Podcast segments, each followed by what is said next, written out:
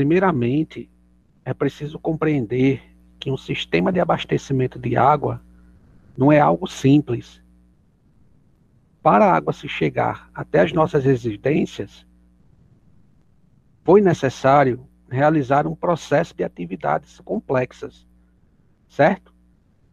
Esse processo ele vai desde o estudo do solo até a elaboração de estruturas que se permita fornecer água potável em quantidade e qualidade que seja suficiente para abastecer uma determinada população a qualquer momento. Certo? Então, é, para isso acontecer, é preciso que esses processos, né, que são quais processos são esses? A captação, a adução, o tratamento, a reservação e distribuição da própria água, eles funcionem de maneira eficaz. Ok? Então, cada elemento que faz parte de, dessa cadeia complexa, ela, eles têm funções específicas. Vamos lá, que funções são essas? A captação. A captação é a retirada da água do manancial em uma quantidade que seja suficiente para atender o consumo daquela região. A adução é justamente o caminho que o líquido percorre desde a captação até a comunidade a ser abastecida. A reservação é a, a diz respeito ao armazenamento daquele excesso de água no momento em que a, a comunidade, ou seja, aquela região, tem um consumo menor. Ok? O abastecimento de água ele tem início com sua captação nos mananciais. E em relação ao Natal, a captação nos mananciais superficiais é, se dá justamente nas lagoas do Extremóis e na Lagoa do Jiqui. Enquanto a captação nos mananciais subterrâneos se dá através das dunas, das barreiras, enfim.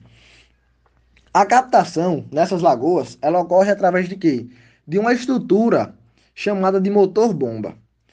Essas estruturas de motor-bomba, elas são de eixo vertical. E elas têm mais ou menos um, uns 800 milímetros de diâmetro. Elas são de ferro. E sua função é justamente essa: captação de água.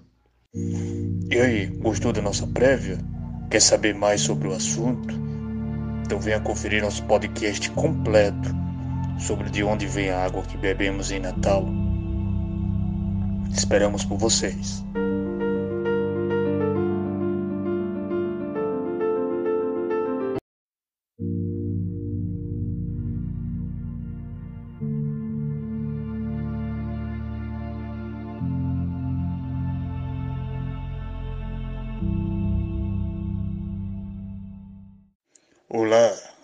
José Edson.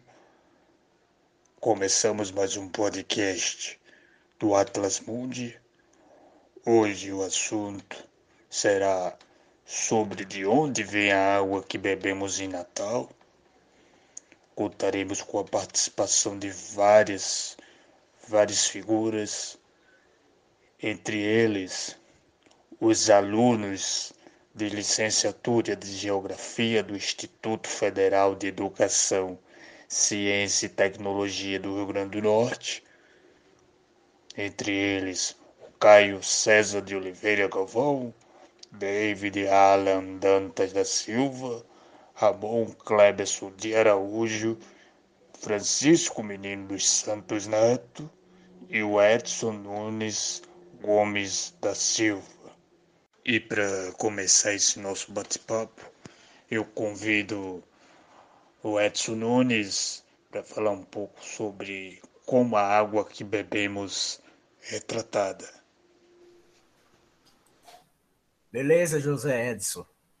É, as fases do tratamento da água, ela inicia quando a água é, sai da represa, ela é bombeada, a, Aí inicia-se o processo de pré-cloração que é quando se coloca o, o cloro, ele é adicionado à água, aí quando essa água chega à estação, no caso, né? Que ela sai da represa, bombeada e chega à estação, aí o primeiro processo é o cloro, para facilitar a retirada da matéria, de matéria orgânica e metais, caso, e vem também o processo de pré-alcalinização. Depois, esse processo ele é feito depois da colocação do cloro. Aí a água vai receber cal ou soda. E no caso servem para ajustar o pH aos valores exigidos nas fases de seguinte do tratamento. Depois daí vem a, a, a coagulação, a floculação e após a floculação, no caso, há uma mistura lenta da água, que serve para provocar a formação de flocos com as partículas. Depois, a decantação, é um processo que a água passa por grandes tanques para separar os flocos de sujeira formados na etapa anterior, na etapa da floculação. E vem a filtração.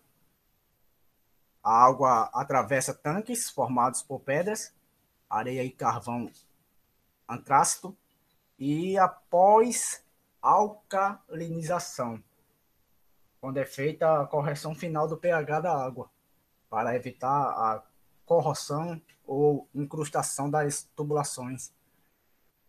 E assim, vem para finalizar, tem mais é, dois processos, que é o processo de desinfecção e o processo de fluoretação. Depois que é feito esses dois processos é, finais, aí a água chega aos reservatórios dos bairros, os bairros de uma cidade, no caso da cidade do Natal, e depois é feita a distribuição na cidade, no a cidade do Natal. Ok? Muito, muito legal, Edson. Eu estava lembrando aqui... Né? Oi? Interessante, né? A gente às vezes não para para analisar o processo que, que se passa para a água chegar até, até nós para podermos consumi-la. Então é bem interessante analisar é, eu estava lembrando, tava lembrando aqui enquanto o Edson estava falando que se eu não me engano, a primeira vez que eu tive contato com, com esse assunto foi no ensino, no ensino fundamental. Não sei se vocês lembram também. No meu, no meu ensino fundamental, muito pouco. Tive muito pouco acesso a essa informação. Foi ter essa, acesso a essa informação depois, quando eu comecei a trabalhar no meio da imprensa, eu passei a ter. Eu entrevistei pessoas da área. Rapaz, sobre água, acho que no ensino fundamental eu, os professores falavam muito sobre a importância da gente preservar, né? Sempre se falava muito sobre um dia acabar, e a gente, pelo menos eu, no meu tempo, sempre fui muito ensinado é, a fazer, no caso, a diminuição do uso da água, justamente pelos meus professores, né? Então, é, eu quando pequeno, eu quando pequeno, não sei vocês, mas eu gostava muito de, por exemplo, entrar, encher bacias com água, ficar deixando lá a mangueira ligada e ficar pulando dentro. Então, após ter essas aulas aí, com os professores, aí. depois de um tempo, eu comecei mais a, a, a, me ajeitar, digamos, nesse meio. Quando eu ia escovar os dentes, eu desligava a torneira, coisa que eu não fazia. É, às vezes eu ia ajudar minha mãe a lavar o carro, eu deixava lá a mangueira, tanto eu como ela, minha mãe deixa até hoje, a mangueira no chão, e essas coisas assim eu fui começando a mudar, sabe, o pensamento? Isso desde pequeno. Até na hora do banho, você no, ligar o chuveiro, você liga o chuveiro, aí você se molha, né? Depois você desliga para se saboar. É, se você ficar deixando ele ligado direto, você sabe que vai ter um prejuízo grande. E como se barbear com a, com a torneira ligada, por exemplo. Rapaz, e, e, grande mesmo, viu? Porque o prejuízo, né? Tem o prejuízo, claro, de usar demais a água sem necessidade, também tem o prejuízo da conta que vem no final do mês, né? Verdade. E para falar sobre como funciona um sistema de abastecimento, eu convido aqui o Caio César. Obrigado. É, obrigado a todos os participantes. É o seguinte: primeiramente, é preciso compreender que um sistema de abastecimento de água não é algo simples. Para a água se chegar até as nossas residências, foi necessário realizar um processo de atividades complexas, certo? Esse processo ele vai desde o estudo do solo até a elaboração de estruturas que se permita fornecer água potável em quantidade e qualidade que seja suficiente para abastecer uma determinada população a qualquer momento. Certo? Então, é, para isso acontecer, é preciso que esses processos, né, que são quais processos são esses? A captação, a adução, o tratamento, a reservação e distribuição da própria água, eles funcionem de maneira eficaz. Ok? Então, cada elemento que faz parte de, dessa cadeia complexa, ela, eles têm funções específicas. Vamos lá, que funções são essas? A captação. A captação é a retirada da água do manancial em uma quantidade que seja suficiente para atender o consumo daquela região. A adução é justamente o caminho que o líquido percorre desde a captação até a comunidade a ser abastecida.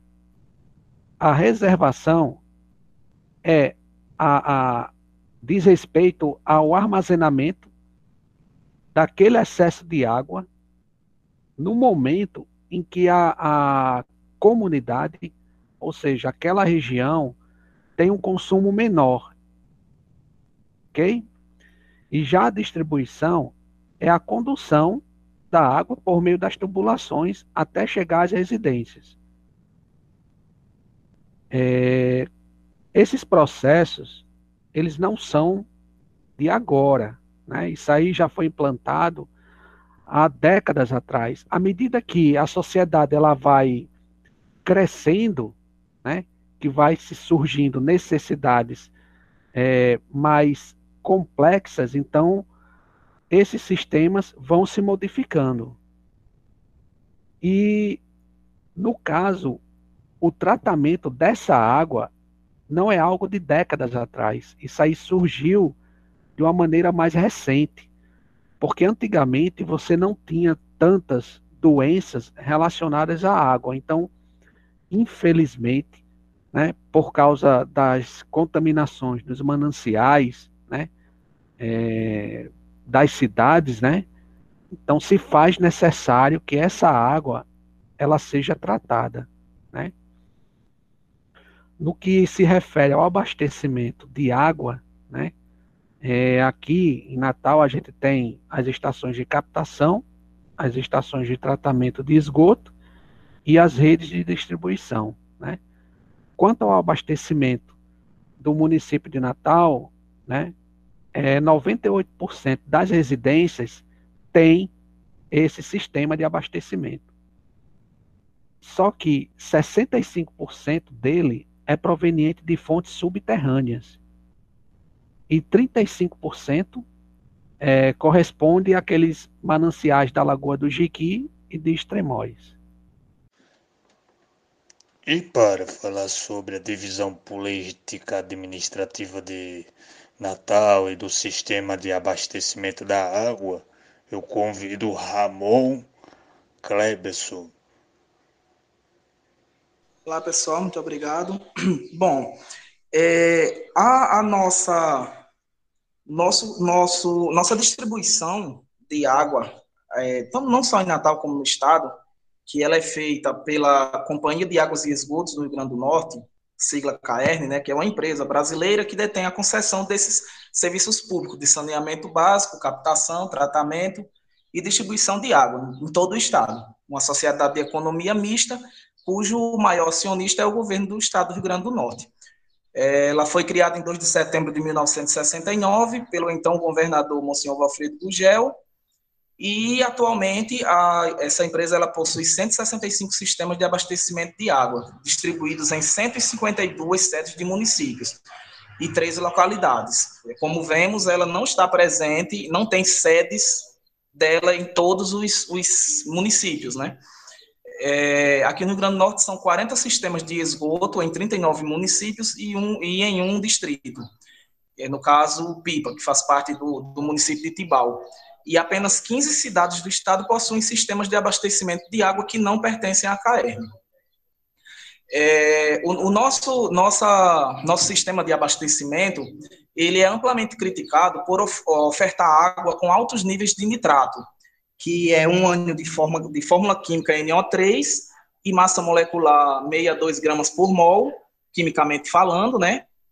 E é um, uma substância que ela tem, vamos dizer assim, ela é uma faca de dois gumes, porque tanto ela é, é usada, esse, esse, essa substância ela é usada no tratamento de angina, de disfunção erétil masculina, entre outros, como em contrapartida, é, seus, seus altos índices, eles podem causar meta, metamoglo, metamoglobinemia, que é conhecida como a síndrome do bebê azul, pode causar câncer gástrico, cefaleias em, alta, em altas é, frequências e choque por hipertensão de sildenafil, que é exatamente a substância usada no tratamento da disfunção erétil masculina.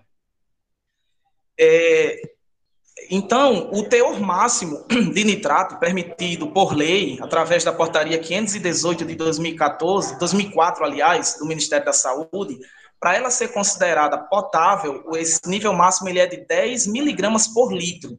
No entanto, de acordo com a própria CAERN, alguns setores estão com os índices de, nitrato acima do permitido, chegando até por volta de 19 miligramas por litro. Fato esse que faz o Ministério Público entrar várias vezes com ação civil pública contra a CAERN no decorrer dos anos. E na questão de saneamento básico, a CAERN foi eleita em 2009, 2009 é, uma das melhores empresas de saneamento do país, através da, da revista Saneamento Ambiental. É, entretanto, uma vistoria, uma vistoria feita no ano de 2010 pelo Ministério Público e IDEMA, nas estações de tratamento de esgotos da capital, que é o foco maior, constatou-se que o esgoto jogado pela CAERN no meio ambiente ele não é tratado como manda a lei, infelizmente.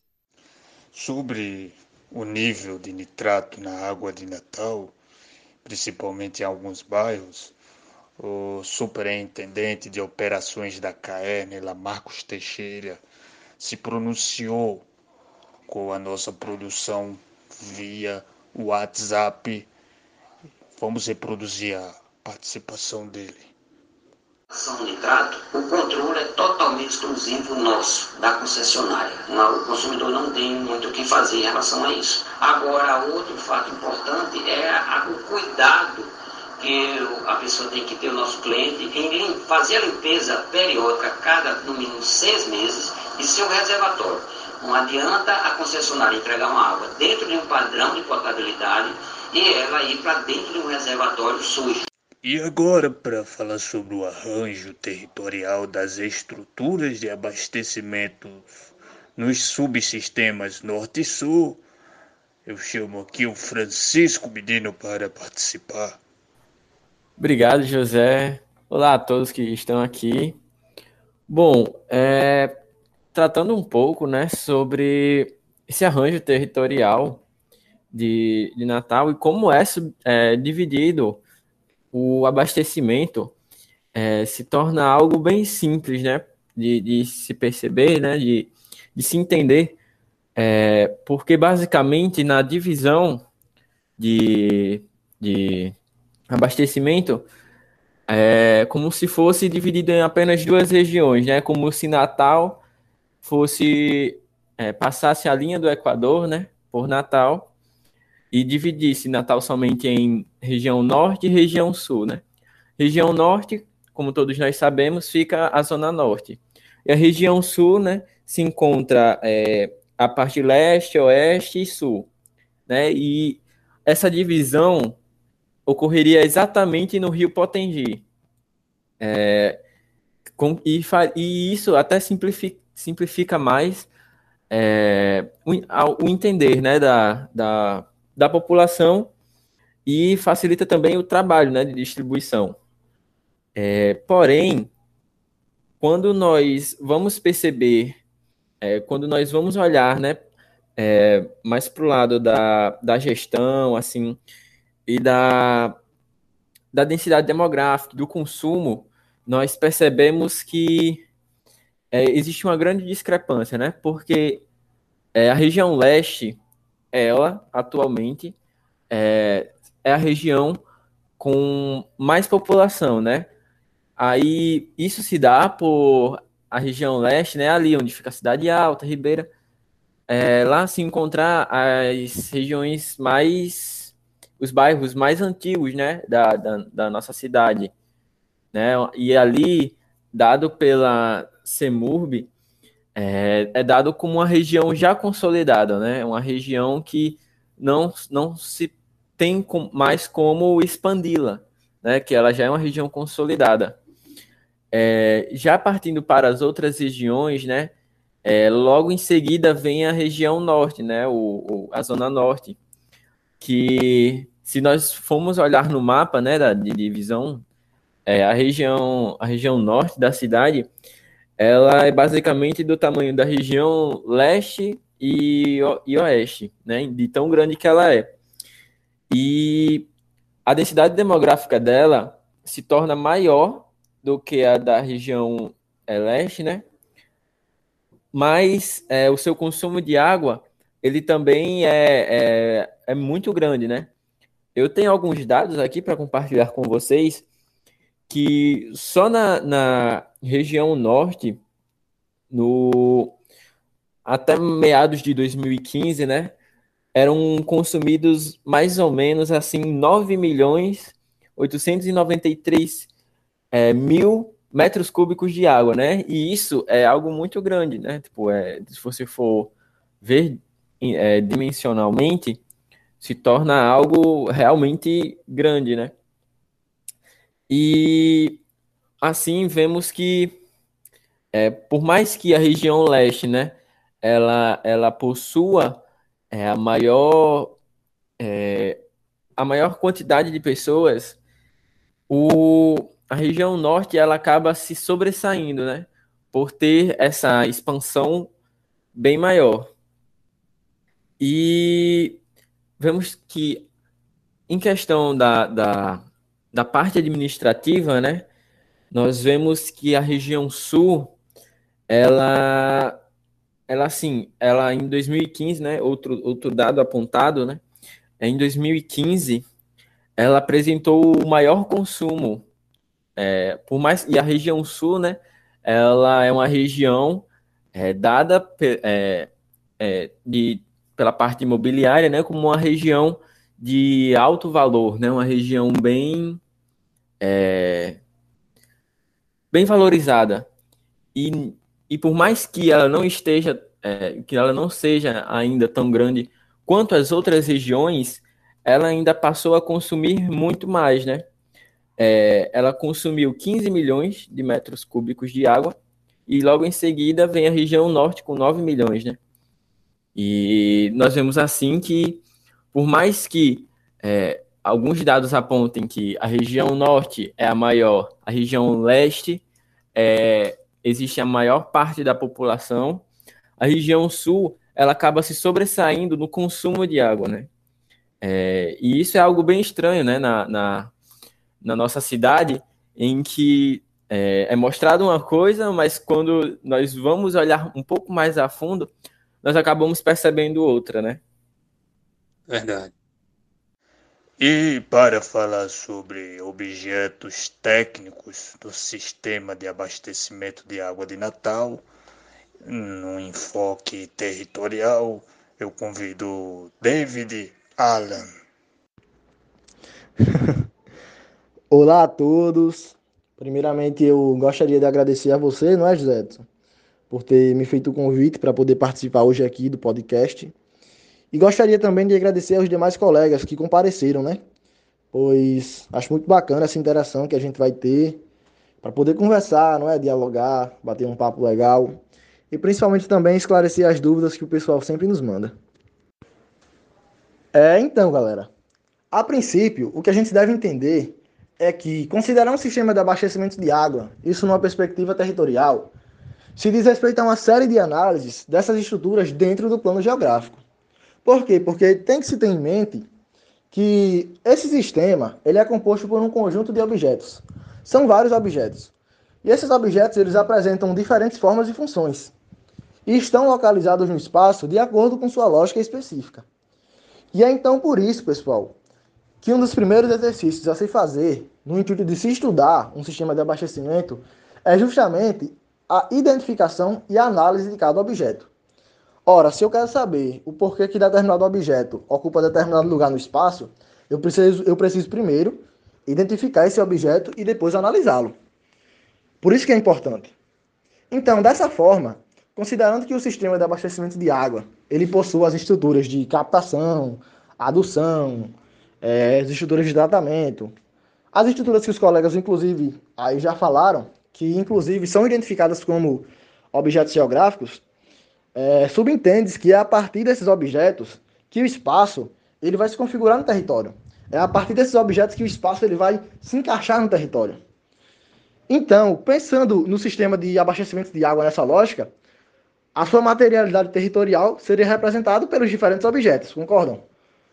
Que seriam o quê? Os objetos como postos, estações de tratamento, adutoras, redes de distribuição. E cada um desses objetos, ele tende a apresentar características específicas. Cada um desses objetos, ele vai ter a sua função, vai ter o seu papel. Entenderam? Ah, inclusive eu vou comentar sobre esses objetos aí com vocês. Mas olha, no caso do sistema de abastecimento de água da cidade de Natal, vai ter como um dos traços fundamentais justamente o que? O uso do território a partir da existência de dois subsistemas, que são o norte e o sul. Enquanto o norte é responsável pelo abastecimento de água apenas da região norte, o sul ele é responsável pelo abastecimento de água da região sul, leste e oeste. Mas o legal é que os objetos técnicos que compõem tanto o subsistema norte quanto o sul, eles ao serem instalados no território, eles passam a apresentar características específicas, e essas características elas vão ser definidas de acordo com suas funções. E é por isso que eu volto a falar que é por esse motivo que é preciso entender a forma de cada objeto, a função de cada objeto. Por isso que é importante entender. Então, como os meninos aí já falaram, um sistema de abastecimento de água, ele tem início com sua captação nos mananciais. E em relação a Natal, a captação nos mananciais superficiais é, se dá justamente nas lagoas do Extremóis e na Lagoa do Jiqui, enquanto a captação nos mananciais subterrâneos se dá através das dunas, das barreiras, enfim.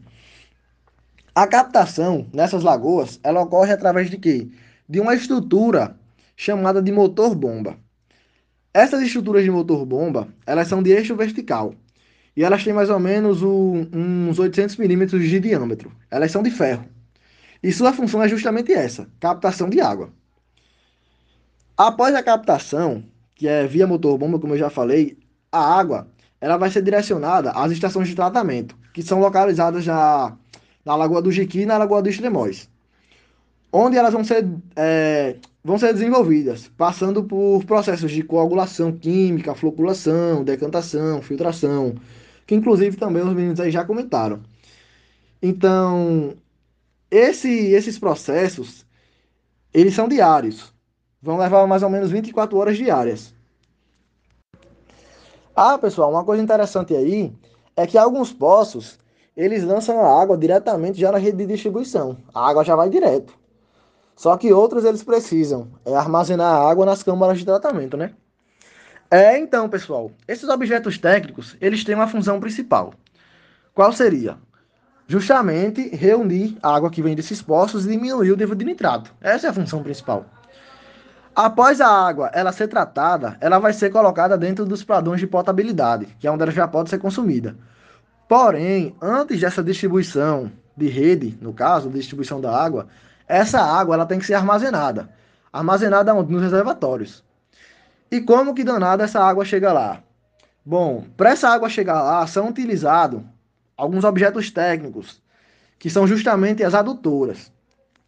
Mas então, pessoal, para que servem essas adutoras?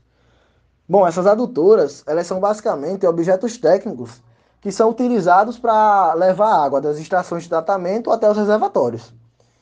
E elas ocupam um importante papel, que é justamente um papel de conexão com as demais estruturas. E é por isso que elas podem ser consideradas um, um elemento de suma importância, né? Para a captação até a distribuição da água. Interessante, né? Isso aí. É, mas vamos lá. Esses reservatórios, tanto no subsistema sul quanto no norte, eles vão armazenar água que vai ser distribuída para a população. E essa distribuição se dá através de uma rede, que vai apresentar característica distinta entre os dois subsistemas. Por exemplo, no subsistema sul, eles vão ter uma estrutura com mais ou menos de 61 mil quilômetros de extensão e que vai atender a mais de 209 mil economias. Diferente disso, no subsistema norte, a rede ela vai possuir mais ou menos 628 mil quilômetros de extensão e vai atender a 8, acho que 84.848 economias. É diferente. Inclusive, um dos colegas já até havia comentado sobre isso aqui que eu falei, né? Mas então, pessoal, é a partir da exigência dessas estruturas que o uso do território ele acontece por meio do sistema de abastecimento de água de Natal. São estruturas de localização pontual e ramificada, que ao operarem em conjunto elas vão dar origem à territorialidade do sistema, cujas normas elas vão ser definidas através do governo do estado e através da sua companhia de água e esgoto, que no caso de Natal aqui é a CAERN, né? O interessante de que todos os especialistas, né, eles abordam cada um a sua, a sua maneira, né? Mas veja só como é algo interessante, que ficou até de certa forma oculto, que independente do recurso que você tenha, é preciso você ter um planejamento, né? Até mesmo de forma ambiental, para que você não acabe prejudicando, né? Esses mananciais, né? Essas fontes de, de, de vida, né? Que é a água, né? sem água não existe vida, né? Então é importante que os, as pessoas, né, os gestores públicos, né, eles possam estar sempre é, se preocupando em organizar e redistribuir, né, é, de forma consciente e também orientar a população, né, porque Francisco ele falou a respeito das de algumas regiões que de certa forma tem um número menor de pessoas, mas o consumo é alto se, se comparado, como por exemplo, a uma determinada região da Zona Norte, que a população é muito maior e o consumo é menor. Né? Então é preciso ter certas políticas de conscientização em saber utilizar da melhor maneira esses recursos, né? esse recurso hídrico. Né? Licença é, aí, Caio. É importante. Você falou justamente. Importante ver é... também. Pode falar, Du. Licença, é. O cara tava falando justamente sobre se ter uma política para preservar, para ajudar nesse controle. E achei um exemplo interessante disso. Eu não sei se vocês conhecem aqui, aqui no RN mesmo. É Pureza. Não sei se vocês conhecem, já ouviram falar. Sim. Mas, sim. enfim, lá em Pureza tem um olheiro. Lugar muito bonito. Eu fui lá no carnaval do ano. Antes da pandemia, no caso. E eu não lembro, mas, enfim, eu fui lá, nesse olheiro. E é proibido tomar banho nesse olheiro justamente porque é daquele olheiro que boa parte da, da água que está ali vai ser distribuída para a população. Então eles fizeram meio que uma piscina artificial lá, ao lado desse olheiro, para o pessoal tomar banho, né? Mas mesmo assim não tem jeito, pô pessoal vai para lá, entra no olheiro, toma banho e não, não, se preocupa com isso. Aí deixam vigias também lá, eles fazem política para tentar diminuir isso, mas não tem como. A população ali toma conta e. Enfim. É importante ver que é, em todas as, as falas ditas, né, é, o, o ponto, obviamente, em comum foi a parte hídrica, e nós vemos que é, nós vemos a importância dela, né? Que caso aconteça alguma coisa, né? Enfim, poluição ou até mesmo é, mal, mal distribuição, né? Mal aproveitamento da água, né? Acaba afetando não só uma região, mas como toda Natal, né? Porque por mais que tenha esses poços, né, nós podemos ver que, que é, a, a, maioria, se não for interligado, é, abastece né, uma, uma grande parte da população, né? E isso acaba tornando, e caso né, venha até mesmo a, a secar esses poços, né, acaba desfavorecendo é, muita, é, muita gente. Parte da população, é muita Exatamente. gente que vai passar dificuldade por conta disso. Assim, eu, na minha opinião, eu não acho que. Claro, deve-se ter sim, mas eu não acho que seja 100% a parte de, de novas políticas sobre isso, entendeu? Porque tem também a questão da, da consciência da população, né? Como tinha falado agora sobre o exemplo do olheiro, que eu falei aí para vocês. E como eu havia falado também sobre isso já quando a gente já estava debatendo ali na fala de Edson, eu tinha falado com vocês justamente sobre os professores, orientar as crianças a não, não gastar tanta água, não sei o quê. Então, eu acho que já existe, entendeu? Falta mesmo é a consciência da população. Na minha visão, que falta muito disso, entendeu? Enquanto vocês debatiam um pouco, eu me lembrei que antes do início da gravação do nosso podcast, eu conversei com o Caio e eu lembrei, né, que a primeira música que eu ouvi na minha vida falando sobre água foi a música Planeta Água, né? E eu me lembro que eu via muito na, na voz de Sandy e Júnior. Se a produção puder reproduzir pessoal lembrar um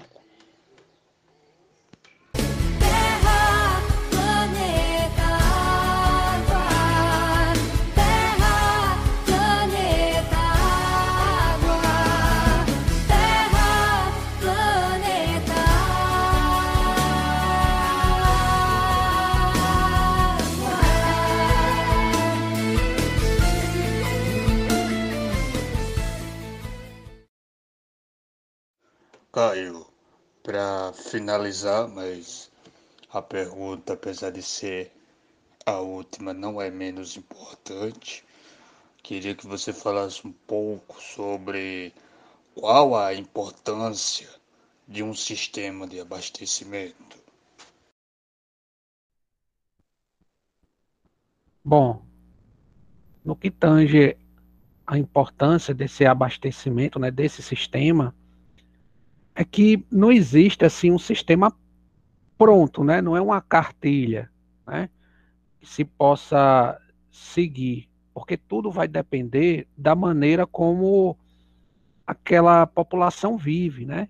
À medida que a população ela vai crescendo, né? Vai aumentando também o que as suas demandas, né? As suas necessidades. Então é preciso, né? Que esses gestores, né?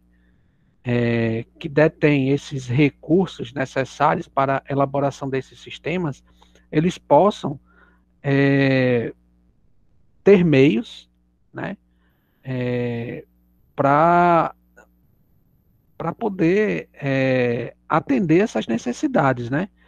Não é só você montar uma rede de abastecimento de, de água, né? É, você tem que ver desde desde o estudo do solo daquela região, né? Como eu já comentei, até se chegar no local, né? Daquela comunidade, né? E além disso, é, você tem, tem que se preocupar também com o tratamento da água, né? Ramon, ele falou a respeito da, dos níveis de nitrato, né? Isso é importante porque toda, vamos dizer aqui na região, boa parte das reservas né, de, de, de água do município de Natal tem esses problemas de contaminação com nitrato, né? É, então é importante é, não só aliar esses estudos do solo no sentido de é, distribuição da água, como também a maneira como a cidade ela está sendo planejada. Né? É preciso também dar um, uma, um, uma olhada no que está sendo feito com relação ao planejamento urbano da cidade, né? É preciso conciliar, né, planejamento urbano com desenvolvimento sustentável, né? É possível fazer isso, entendeu? Então é preciso que se tenha é, interrelações entre esses é, entre esses gestores, né, na hora de se organizar essa política, né, de recursos hídricos, né? Ok? Fiz entender, José Edson? Sim, Caio. Muito boa sua explicação. De todos, na verdade, que participaram deste podcast, quero agradecer por terem aceitado o convite e por participarem. Espero que seja o primeiro de vários. E vamos encerrar nosso podcast hoje com a música tema do projeto Água, Fonte da Vida. O nome da música é Fonte da Vida. Quero agradecer a vocês que ouviram o nosso podcast e até a próxima.